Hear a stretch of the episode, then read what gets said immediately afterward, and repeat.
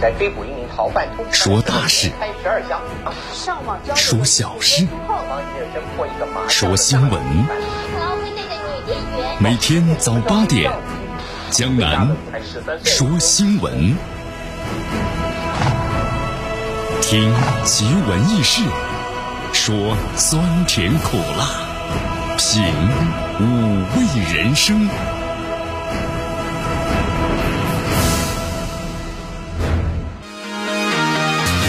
新的一天呢开始了，欢迎大家继续来到江南为大家所带来的 FM 九十六点七绵阳广播电视台新闻广播《江南说新闻》。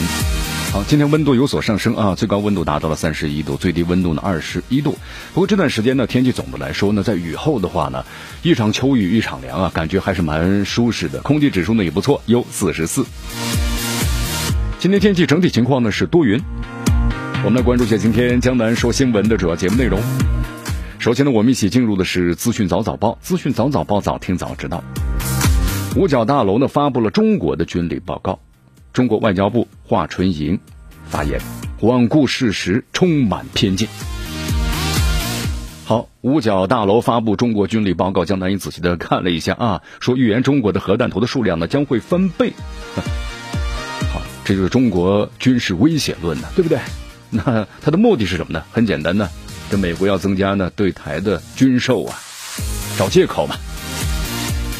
好，今天今日话题呢，将能和咱们收机前的听众朋友们将谈谈这个日本安倍在辞职之后，那么他这个接班人会是谁呢？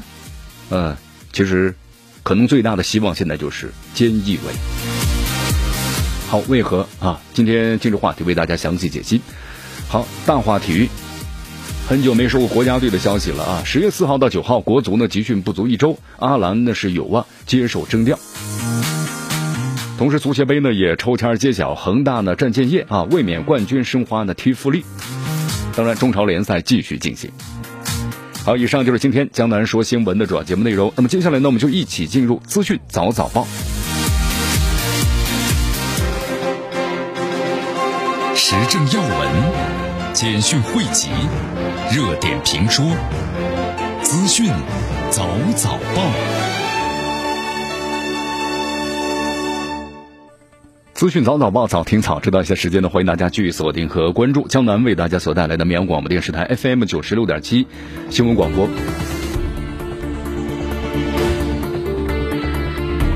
好，首先我们来关注一下昨天啊，咱们中国外交部例行记者会，有记者提了这么一个问题。就是美国的国防部呢，在九月一号向国会啊提交了二零二零年度中国军力报告。这个军力报告呢这么写的：说中国拥有世界上啊最大规模的海军部队。要打个引号，我想问一下，美国那十几艘的航母是干什么的？对不对？还说中国未来十年的核弹头数量就会增加一倍。啊，美国拥有多少核弹头？中国拥有多少？好，这个几个问题问完之后呢，咱们来看一下，咱们中国外交部发言人华春莹在例行记者会上呢这样答道。美国国防部的这个报告呀，和以往的类似的报告一样，那是罔顾事实，充满了偏见，对吧？对中国的国防建设是妄加评论的，那是蓄意歪曲中国的战略意图。中国对此坚决反对。好，其实全世界都知道，咱们中国的战略意图呢是共赢，对吧？咱们中国推出“一带一路”，就希望呢所有的这个国家都能够加入到其中，它像个拔河运动一样。人多力量大，是帮助每一个人，而美国的这个发展呢，那不一样啊，被称为叫拳击手啊，是不是？你要成为他的对手，成为拳击手走上他这个舞台上的话，你要有资格呀。所以说，那么中国呢，对待世界是一贯的，走和平发展的道路，对吧？我们奉行的是防御性的国防策略，所以说大家都看到了，中国是世界和平的建设者，全球发展的贡献者，不国际社会的维护者。那么，中国军队的发展恰恰是世界和平力量的增长。我们中国和美国的军费呢差的是很远的，是不是？这美国的军费和它力量在世上都是独霸的，所以毫无疑问，美国军费呢实际上是排在后面的近十个国家的总和。但是你看，这美国还在找借口啊，谋求军事领域的绝对霸权优势，来制造借口，对不对？就要出售这个军售嘛。所以说，敦促美方啊，这种冷战思维过时了。零和博弈的观念也过时了，对不对？还是要客观的看待咱们我们中国的战略意图。多做一些有利于中美两国两国军情的事情，而不是相反的事情。好，所以说你看，这美国要在世界各地的横行霸道，对不对？还对别人呢强加指责。那么我们中国呢，要加强这个国防的建设。只有我们自己自身的足够强大了，才能够更好的保护好自己，维护这个世界的和平稳安定。好，那么接下来咱们来关注一下啊，这个美国这个五角大楼，它对咱们中国的这个军队啊最新的这个年度的评估，这个评估报告到底是怎么写的？我们来了解一下。我们来看看美国国防部呢九月一号向国会啊递交的这二零二零中国军力报告中，呃有这样的描述啊，说中国拥有世界上海军呢规模是最大的，未来十年核弹头的数量增加一倍，打造世界级的军队。你看，我们说了这些都不靠谱，是不是？那么都是用大量猜测的这样的一种语气来说说这个中国预测未来的发展。那么，但是我们说了，虽然这些数据是假的，信息是假的，但它反映出了美国关注的重点还有针对性，这些呢仍然值得是警惕的。你看，渲染中国拥有世界上最大的海军呐，说中国现在装备了三百五十多艘的舰艇，一百三十多艘的大型水面战斗舰艇。那么相比之下，说美国海军到二零二零年，那么只有呢。二百九十三艘的舰艇，你看这个，我们实际上刚才举了例子嘛。美国的这个舰艇虽然这个数量上没有中国多，但是它的吨位更大呀，是不是？十一艘航空母舰就在十万吨以上，你看每一艘都是十万吨以上，这十一艘就达到了一百一十万吨。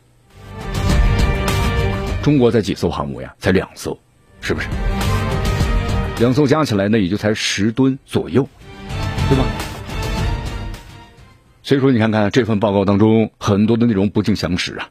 那么，同这份报告呢，还特别谈到了中国海军要发展这个航空母舰，那么建造呢多艘的更多的航母。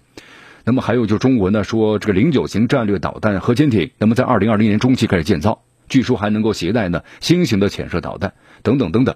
这五角大楼在报告中呢还写呢说，未来几年的话，中国海军可能会在其更为先进的驱逐舰和新型的潜艇上部署对地攻击的巡航的导弹。啊，还有很多的一些这个猜测啊，都是猜测，就是未来几年，未来几年怎么怎么怎么样，夸大其词，混淆视听，无非就想博取眼球嘛，渲染中国威胁论。好，同时呢，这份报告当中还特别炒作了中国核弹头未来十年是数量的增加一倍。增加一倍哈，这份报告中这样写的，说估计目前咱们中国的核弹头啊，大约是两百枚左右。那么随着中国核力量的扩张还有现代化，在未来的十年当中，那么核弹头数量呢，至少是增加一倍。美国现在多少枚啊？对吧？上千枚，几千枚，不是不是上千枚，是几千枚。你看当时中导条约的话，那是美国和这个苏联所签订的，对吧？中国的这个数量的话呢，根本就呃不足一提，就是这么一个感受。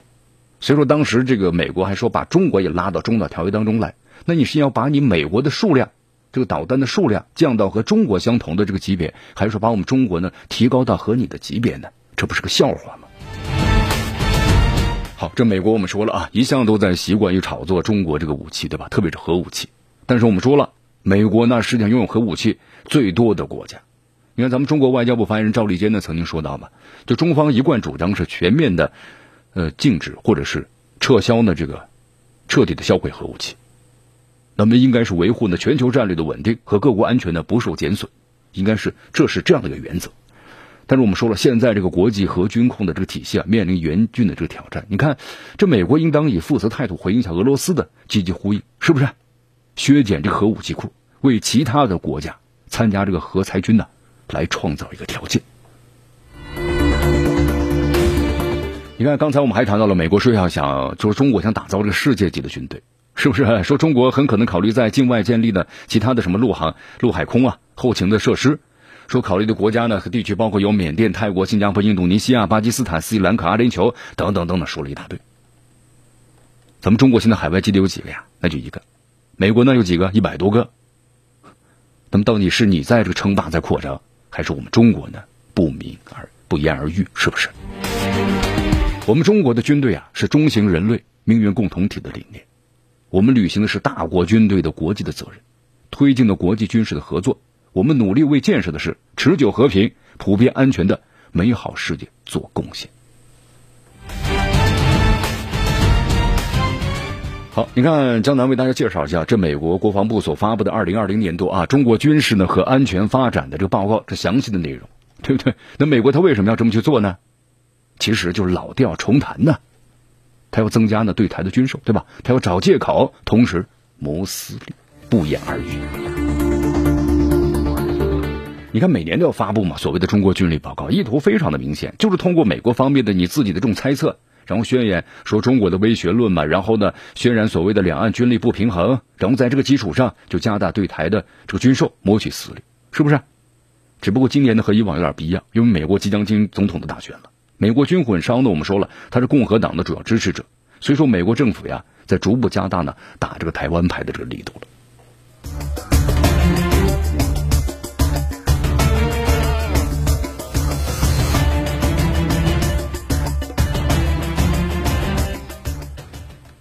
这美国，你看对中国，我们说了，从今年这个新冠疫情开始之后的话呢，包括在之前和中国的贸易摩擦等等，那么从各个方面对中国进行围追堵截，对吧？这战略上对中国要进行压制，就害怕中国呢要超越它。你看从 GDP 上我们做了多次的这个分析了啊，你看美国现在二十万亿左右，对吧？美元，咱们中国呢是十四点七，那么中国的发展那个速度是远远高于美国的，所以说在可能五到六年之后的话，中国的这个 GDP 是超过美国。那么成为世界第一大的经济实体，所以美国呢，它是从这个，你看从二零，特别是零几年，呃一零年左右，就发现中国怎么突然一下子在各个领域在都要赶超着美国的这种趋势了，所以说这美国挺慌张的，是不是啊？从各个方面开始要压制中国，遏制中国的发展。但是我们说了，什么叫你要符合这个时代潮流的发展呢？就美国现在推行的单边主义，对吧？这个霸凌，那么长臂管辖。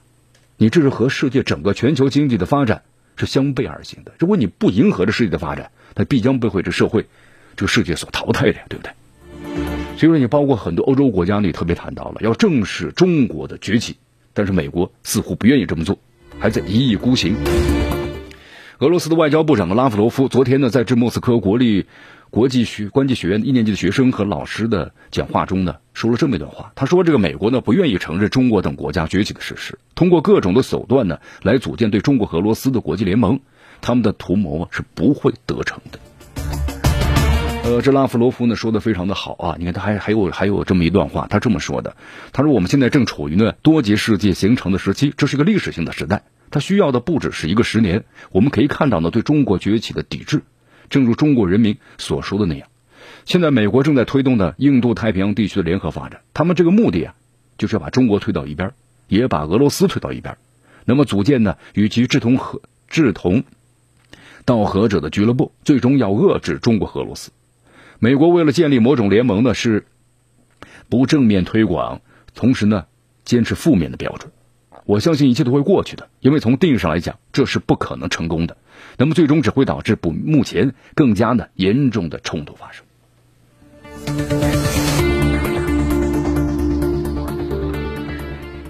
好，其实我们说了哈，咱们这个地球现在呢确实不是特别的安定啊。你比如说，在这个中东地区、波斯湾地区，对不对？我们说了，那永远都是这个地球上的关注的焦点。只有在某些更高的焦点出现的时候呢，会吸引过去。但是在平常的时候，中东波斯湾永远都是冲突焦点，包括阿富汗。那么像这个美国的话，我们说了。想要保持这样一种混乱的局面，在混乱中受扣的混乱当中，他才能够获得更多的利益。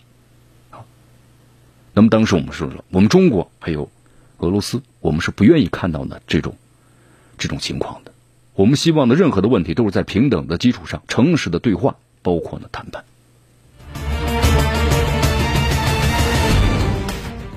其实我们说了啊，现在这个世界的局势呢，虽然非常的复杂，但是我们说了，不像是二次世界大战时期那样血雨腥风了，对吧？你看，在这二战的时候，这美国向日本的丢两颗原子弹，你现在能够丢原子弹吗？不可能的啊！但我们说了，虽然这个局势呢很复杂，风险呢大得多，而且都很严重。你看这风险呢，我们说包括有恐怖主义嘛，包括毒品犯罪，包括大规模的杀伤性的武器呢，都是日益扩散。所以像中国，包括俄罗斯。还有像美国，其实我们说了，这样的大国对整个的世界都要有责任，还有担当。好，继续锁定和关注江南为大家所带来的资讯早早报。迎着晨光，看漫天朝霞，好的心情，好听的新闻。走进江南说新闻，新闻早知道，与江南一起聆听江南说新闻。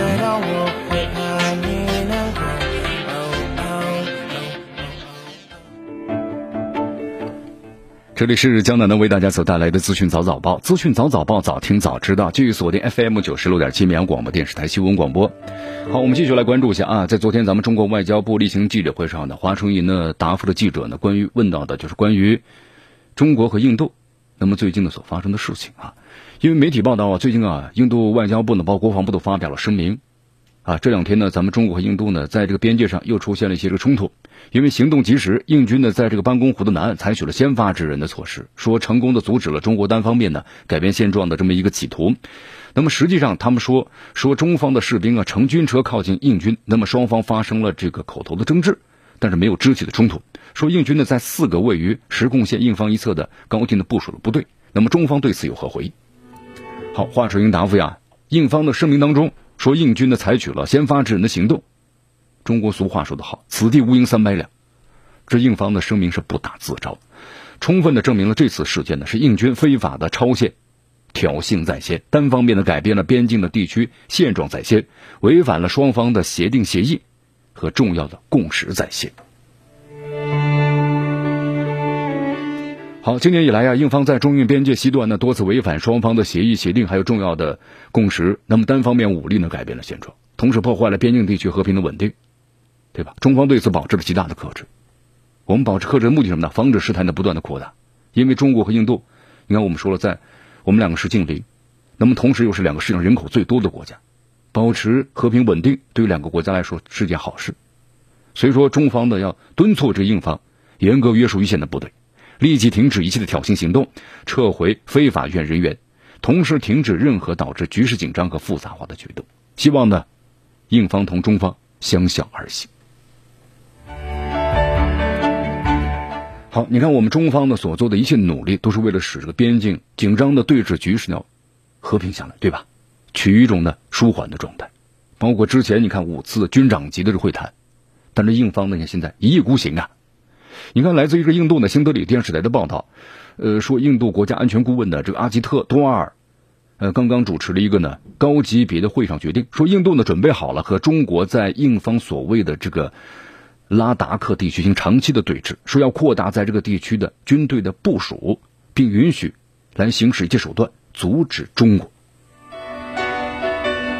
好，阻止中国，你印度有这样的实力吗？对吧？你看之前的话呢，说印度呢调集两万到三万的部队，是往这个边界线走。我们说现在的马上进入冬季了，你印度有这样的强大的后勤保障能力吗？冬季到来之后，这部队怎么过冬，对不对？在大雪封山之后的话，你这个后勤物资怎么能够供应得上？这都是一个困难的问题，在这高寒地带。那么印度呢部署了这么多的人，首先这就是我们说了最简单的一个问题：你能不能够做好后勤的保障？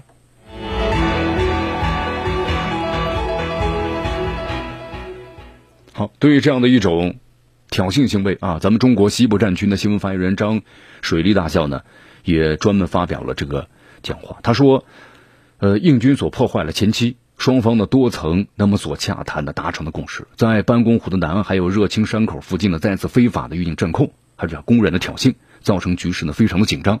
那么这种情况是严重侵犯了中国的领土主权。也破坏了中印地区的和平稳定，出尔反尔，背信弃义。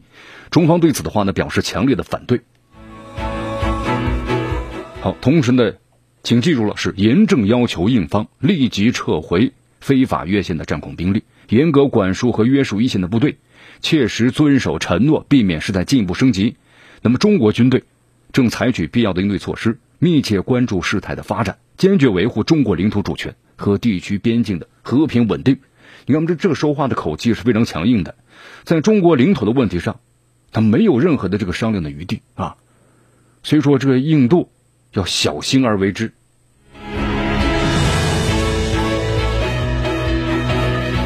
好，美国对于这件事现在是什么态度呢？在一号的时候，美国国务院发言人说了这么一句话，他说呢，美国在密切的关注印度呢和中国之间的边界争端，希望双方能够和平的解决争端。啊，其实我们说了，这美国推行印太战略的话，就是把印度呢拉过去，对吧？给印度呢许以这个好处。那么印度的话呢，我们说了，他也特别的希望能够，因为现在印度的话，你看也要向这个联合国递交嘛，要要求入常嘛。但是我们说了，从印度的整个的这个国家来说，虽然人口的众多，世界排在第二，但是很快啊，这个人数要超过中国了，对吧？以增长的势头来看，它也是一个大国。但是从它的政治或者是经济，还有从军事各个方面来说，印度还非常的不匹配。所以说，印度有这样的野心啊，是吧？那么同时，刚好美国有这样的支持，印度以前是不结盟国家的这个呃缔约呃这个提倡者嘛。啊，虽然是不结盟，但是呢，你看以前在这个苏联，包括美国这国家之间，对吧，都是游刃有余啊。所以说，印度的话呢，我们这个国家整整个的综合工业能力呢，还非常的差。你看，包括印度呢，造一艘航空母舰，或者是做某一项工程的话，那么总是要拖很长的时间。你看，包括像他们这个主战坦克，也研制了十年，都无法呢向部队进行普通的这个装备，包括还有这个飞机啊，等等等等。因为我们说了，这是一个综合工业。那么现在这个综合工业的话呢？在印度还完全没有圆满的达到，所以综合来看的话，这印度这个国家呢，我们说了，可能应该排在这二流后的一个国家。但是呢，我们说了，这并不妨碍他的这个心态，对吧？有这样的一个野心。所以说，你看，美国现在在中国南海呢，也不断的这个生事儿。那么印度呢，可能认为这个时候呢，刚好又可以附和这个美国，同时转移国内的矛盾。因为现在这在印度的话，整个新冠疫情根本就无法得到控制了，刚好又可以转移矛盾啊。所以说呢，用他的话来说，可能就是一箭双雕啊，向美国交个投名状是吧？然后呢，又可以转移国内的矛盾，不挺好的一件事情吗？你看最新消息啊，印度媒体报道，印度呢这次和巴西还有德国、日本再次向联合国安理会要提交申请，干什么呢？就是希望呢要加快联合国安理会的改革进程，那么就想要成为呢常任理事国入场了。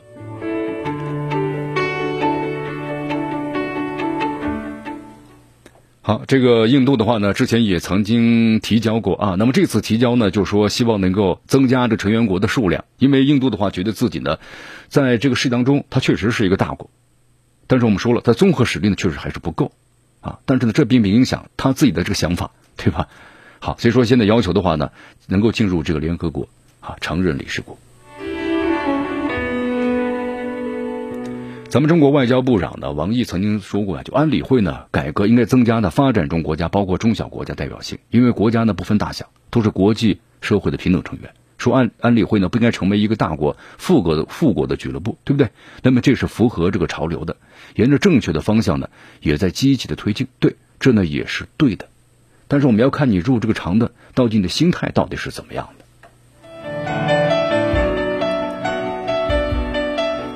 好，在这个背后的话呢，都能看到有这个美国的身影啊，对吧？煽风点火呀，是不是？唯恐这世界不乱呢？这美国就是在这个乱当中才获得自己最大的这个权利。你包括咱们中国香港地区，同样亦是如此。你美国有霸权，对吧？有阴谋，我们中国有大智慧啊。中国香港地区管法的确立，你看一下子就打到了这个蛇的七寸之上。好，在昨天的话呢。那么，其实大家也谈论到了关于这个香港的一些政治体制的问题啊，就关于香港，比如说它是仿效就是资本主义，因为在英国殖民的时候，对吧？那么它是仿效呢这个资本主义国家的三权分立。那么在昨天呢，香港的特首林郑月娥呀，明确表示，香港呢没有三权分立。啊，他这样解释，就是基本法明列了，明确就是香港呢是只属于中央的一个特别行政区。那么特首啊，并非只是行政机关的首长，也要向中央人民政府要负责的。那么香港所享有权利是中央授权的，他形容三权呢是各司其职，希望可以相互配合，互相的制衡。那么最终三个机关都是通过行政长官向中央政府呢来负责。他说，在以往出现过不清晰的情况，可能有错误理解，也可能有人在刻意的误导。他说，那么政府呢从今日开始正本清源，拨乱反正。好，其实此前的话呢，在这个八月中旬的时候啊，香港很多教育出版社呀，陆续在修订之后的通识教材当中啊，就是把这个三权分立的字眼呢给去掉了，就是改为是三者发挥互相制衡的作用，防止呢权力呢过分的这个集中。因为以前这个教科书啊都没有送审，但是一些基本观念是事实的阐述。就香港没有三权分立制度，不论是在九七之前或九七之后的基本法，都不是一个三权分立的制度。那么这些事实都要在教科书当中做出呢一个交代的。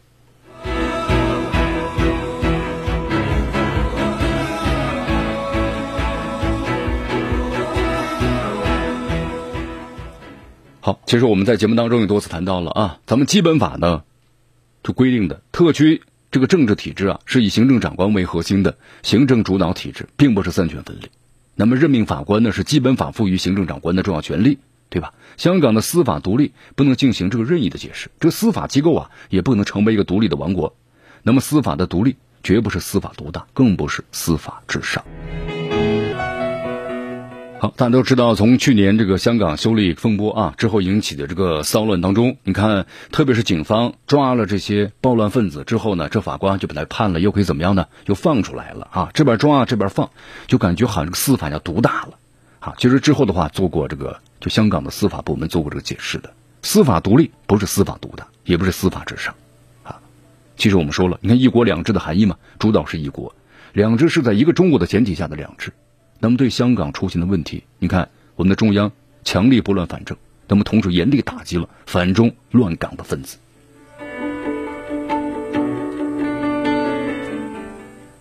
我们在节目当中也做出过分析啊，你看咱们中国香港地区，你包括这些呢反对派背后，我们都看到了美国的身影，是吧？他美国从各个方面唯恐中国不乱了。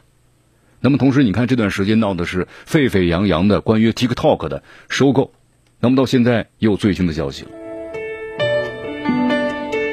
好，在昨天的话呢，TikTok 的某公司字节跳动的首席执行官呢张一鸣，目前呢正在重新考虑对 TikTok 的方案啊，因为现在呢字节跳动的监管部门，包括呢还有交易谈判人员，那么正在对整个收购案进行讨论。因为这个收购的话，我们说了，TikTok 现在在这个国外的发展非常好，特别年轻人非常的这个喜欢，它的整个的这个特别如果要上市的话，那这个增值增的是非常的快的。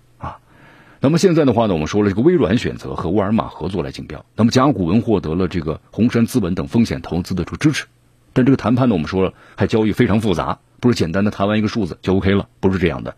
那么现在的话呢，出售这个 TikTok 的美国业务，可能要到十月份美国大选之后彻底的完成。那么还有一点，咱们中国商务科技部，那么出台了相关的中国的相关的科技技术出口的，那么禁止出口的这么一些。规定，那么这个规定的话，就说你这个 TikTok 要出售的话，必须还要报呢中国的商务部科技部的审批，这个审批是需要一个过程的啊。其实咱们很多网友我们就分析嘛，对吧？网友我们都看得出来了，是吧？那么这是一个什么的大智慧？你美国不是说你想你想怎么样就怎么样做的，这个还要中国人的同意。同时我们说了，到十月份美国大选之后，也许特朗普他不可能就没有连任，没有连任的话，那么之前所做出的任何东西都可能发生变化。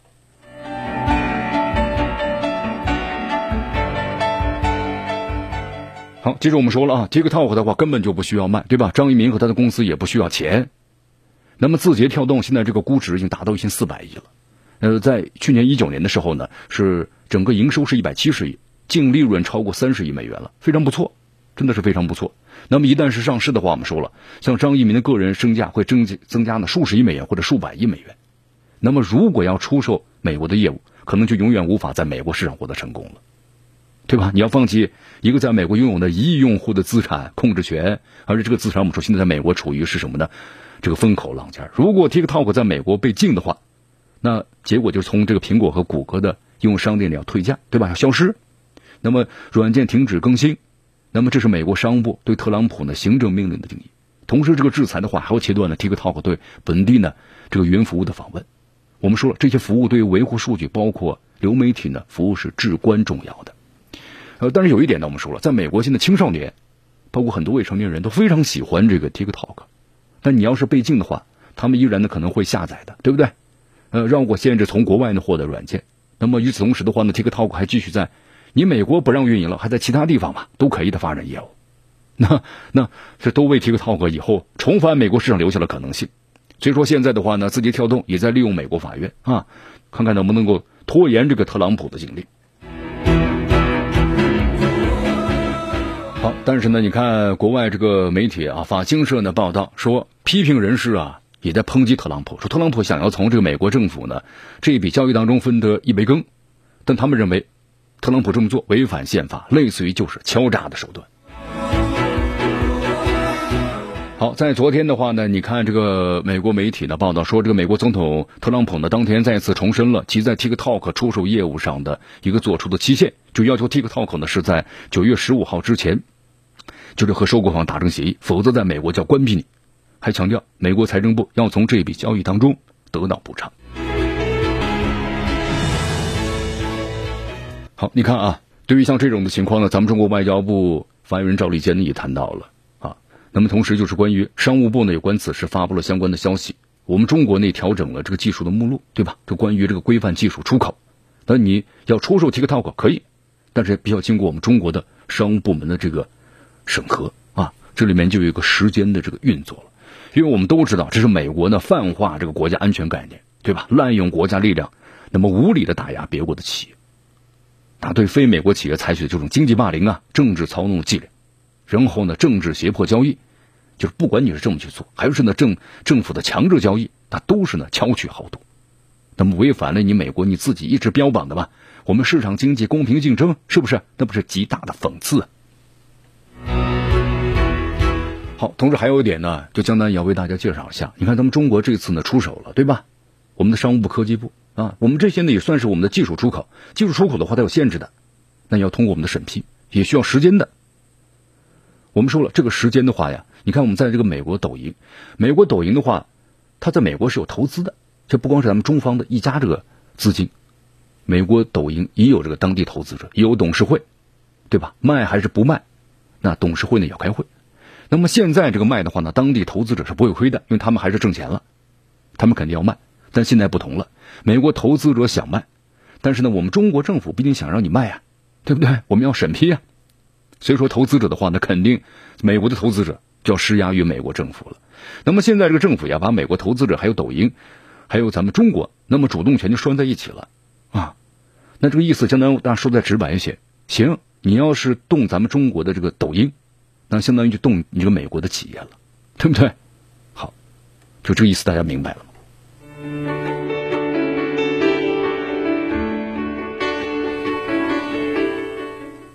所以说呀，你看国家和国家之间的交往，我们说这个外交是需要大智慧的啊。网民们呢是骂声一片，对吧？骂是老百姓做的事情，但是呢，国家和国家之间是不会骂的啊，这是需要呢动脑子的事情。同时，你看这两天的话呢，美国又发布了一项这个行政命令啊，要延长就是口罩、蓝牙耳机、不锈钢外壳，那么中国商品关税的豁免期限。哎，美国为什么要这么做呢？对了吧？这里面肯定是有原因的呀。来为大家介绍一下啊，美国贸易代表办公室呢，在昨天就宣布消息，延长了部分的中国商品，就是关税豁免期四个月的时间。那么到今年年底，那么这些产品包括呢有这个口罩、医疗设备啊，还有立式钢琴、蓝牙设备，包括呢液晶显示器的模块、不锈钢的表壳等等多种的产品。他为什么要这么做？我们都知道，从这个去年开始，美国对中国的产品开始增加百分之十五的关税，是不是？那么之后的话呢，出台了。多批的这个豁免的清单，那么这次的话又延长了四个月的时间，就为什么要这么去做？而且为什么是这些商品，对不对？这些都是有问题的啊！将能为大家分析一下。我们说了啊，呃，将简单的咱们粗略分析一下，这些东西都是美国政府所需要的，美国企业需要的，和美国需求度啊不是特别高的。这个口罩我们说了，这肯定是美国需要的吧？现在美国新冠肺炎现在都已经达到六百多万。都快七百万了，死亡人数十七万，每五十五个美国人当中就有一个患新冠感染新冠病毒的，每两千个美国当中就有一个死于新冠肺炎的。这口罩重要吧？医疗设备重要吧？当然重要了。所以说，你看啊，此前我们说口无遮罩的这个特朗普戴起口罩了。美国对医疗设备的这个需求非常巨大呀，这我们就不再多说了。好，那么第二还有什么呢？还有其他的一些个产品，苹果公司对吧？电子元器件。你看，我们说苹果公司首当其冲，呃，这里相当为大家介绍一下，生产一台这个苹果 iPhone 的话呢，所需要的零部件超过两千个，那么涉及到的供应商啊，超过六百家，在苹果手机零部件超过这六百家的供应商的全球布局当中，有三百四十九家告诉大家位于咱们中国市场，占比高达百分之五十八。那么你要对这类中国商品增加关税的话，最终你影响的是美国苹苹果这样的本土企业，是不是？清单当中还涉及到有蓝牙呀、可穿戴的设备啊，都是中国商品。那么这都是美国的一些科技公司从中国所进口的主要的产品，大家明白这意思了吧？其实说到底的话呢，还是要顾及咱美国的企业的相关的利益。